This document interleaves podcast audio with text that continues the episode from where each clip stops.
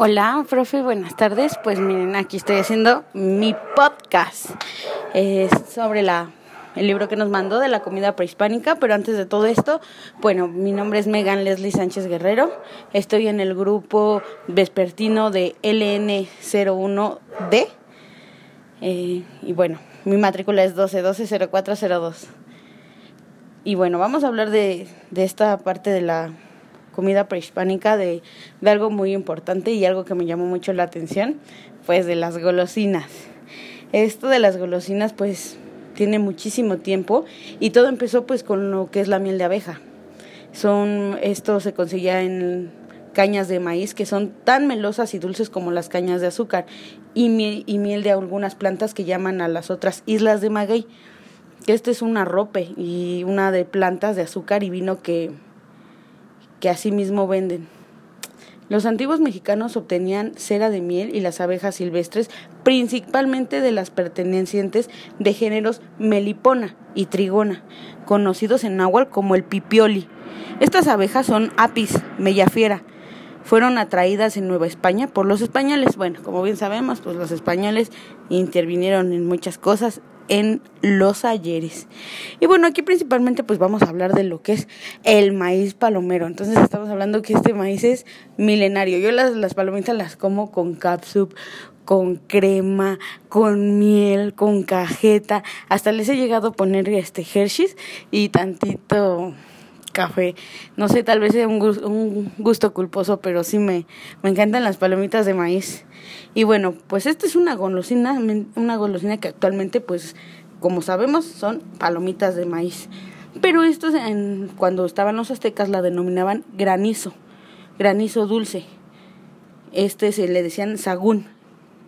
Y bueno, eh, esto era una flor blanquista llamada momocatli. También recogió pues una adivinanza que se mencionaba qué cosa y qué cosa jícara azul sembrada maíces tostados que llaman mocaclali. Bueno, este es el cielo que está sembrado en las estrellas. En Tamaulipas preparan unas palomitas de maíz. Eh, pues se suponen a, ponen a tostar el kilo de maíz. Ahí va la recetuki. Ponen el kilo de maíz. Y se vierte pues la miel y se obtiene disolviendo un cuarto de kilo de azúcar y medio litro de agua. Según esto, pues se añaden un, litro de miel de abeja y una cucharada de mantequilla. Y todo esto se sirve hasta que se dore y ya bueno, se supone que se retira del fuego y se pone en la lumbre moviendo hasta que se impregne el maíz, o sea, se tiene que sí quedar bien, bien, bien impregnado y bueno, ya después se retira del fuego, como les decía, y se va así en un traste limpio y se mueve hasta que se enfríen las palomitas. Ya de esto, pues ya en ese entonces, pues lo, bueno, allá lo ponen en Tamaulipas en unas bolsitas rojas, las típicas, ¿no? Que salen así, pum, pum, pum, pum. Bueno, este es por el, la primera, ah, se me, olvidó comentarles, esto es un, esto pertenece a la familia de las gramíneas. Ahora bien, vamos a hablar del pinole. El pinole es de la familia igual de las gramíneas y esta es de la que tiene más saliva, traga más pinole, ¿no? ¿No han escuchado ese dicho? Bueno, es un dicho popular y esto es para prepararlo. Principalmente se tuesta un poco de maíz, cacahuatzil y luego se muele hasta reducirlo en un polvo muy fino que se cierte en pinole. Y se come así o se pone un poco de miel y se prensa en una forma de plaquetas planas que hacen como una golosina llamada ponte duro y también se prepara pues en atole y se usa para espesas guisos. Y bueno, y bien, esto nos vamos a ir a lo que es, vamos a pasar a la familia de las leguminosas. Este es algo muy, también muy popular y que hasta la fecha, inclusive a mí, podría decir que es uno de mis golosinas favoritas, cacahuates igual con cápsula de leche, bueno, que se ocupa en la granola, ¿no? Que muchos dicen, es que como cacahuates así solitos salados en leche. Pero sí, eh, debo de confesar que también me gustan los cacahuates. Y bueno, les comentaba, este es de la familia de las leguminosas. Esta eh, comentan pues que es una planta herbácea, pequeña, vellosa, y este sus flores son amarillas. Esto es una forma de vaina.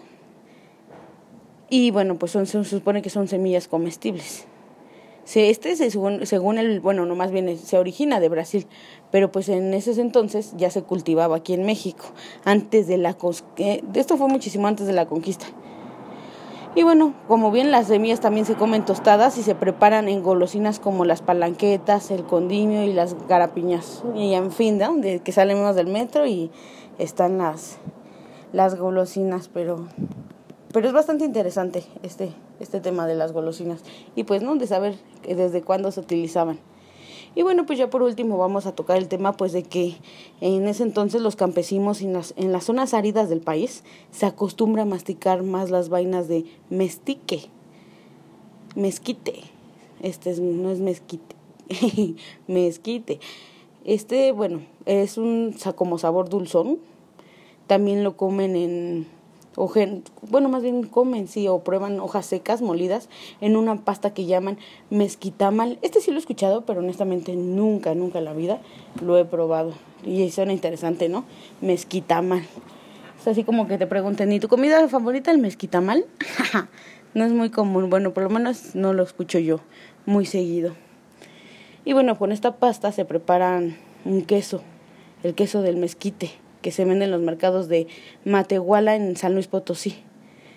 Mm, el mezquite comentan que exuda una goma, miscopallí. Es similar a la aragabi, arabiga, arábiga, que se usa para preparar ciertos dulces. Sobre estos mismos los árboles se encuentran esquite. Y bueno, estos son cuyos bulbos son dulces son agliquentes, secos y molidos, se vendían en ese entonces antiguamente en los confis que eran y usaban para elaborar algunos dulces como las pastas de olor y la juguetería. Y bueno, y ya por último, pues estos se desarrollaron también insectos comestibles llamados otomí y suay, es la chincha olorosa. Y bueno, estos pues recomiendan comerse unas ninfas o, o adultos jóvenes, pues ay, qué asco, se, te, se tostan en un comal y se muelen en molcajete en chile seco, morilla o chipotle, un poco de agua para obtener una salsa. En lo personal, pues no soy así como de comer muchos insectos. No les hago el feo porque como he comido chapulines. Sí, sí son chapulines. No, grillitos, son los grillitos los que venden lo Eso es lo más. Ah, otros que son así rojitos. Pero es, es bastante interesante. Y bueno, pues así es como cierro mi tema de la de la comida prehispánica y pues mi tema más interesante, ¿no? Que son las golosinas. Que tenga buena tarde, profe, hasta luego.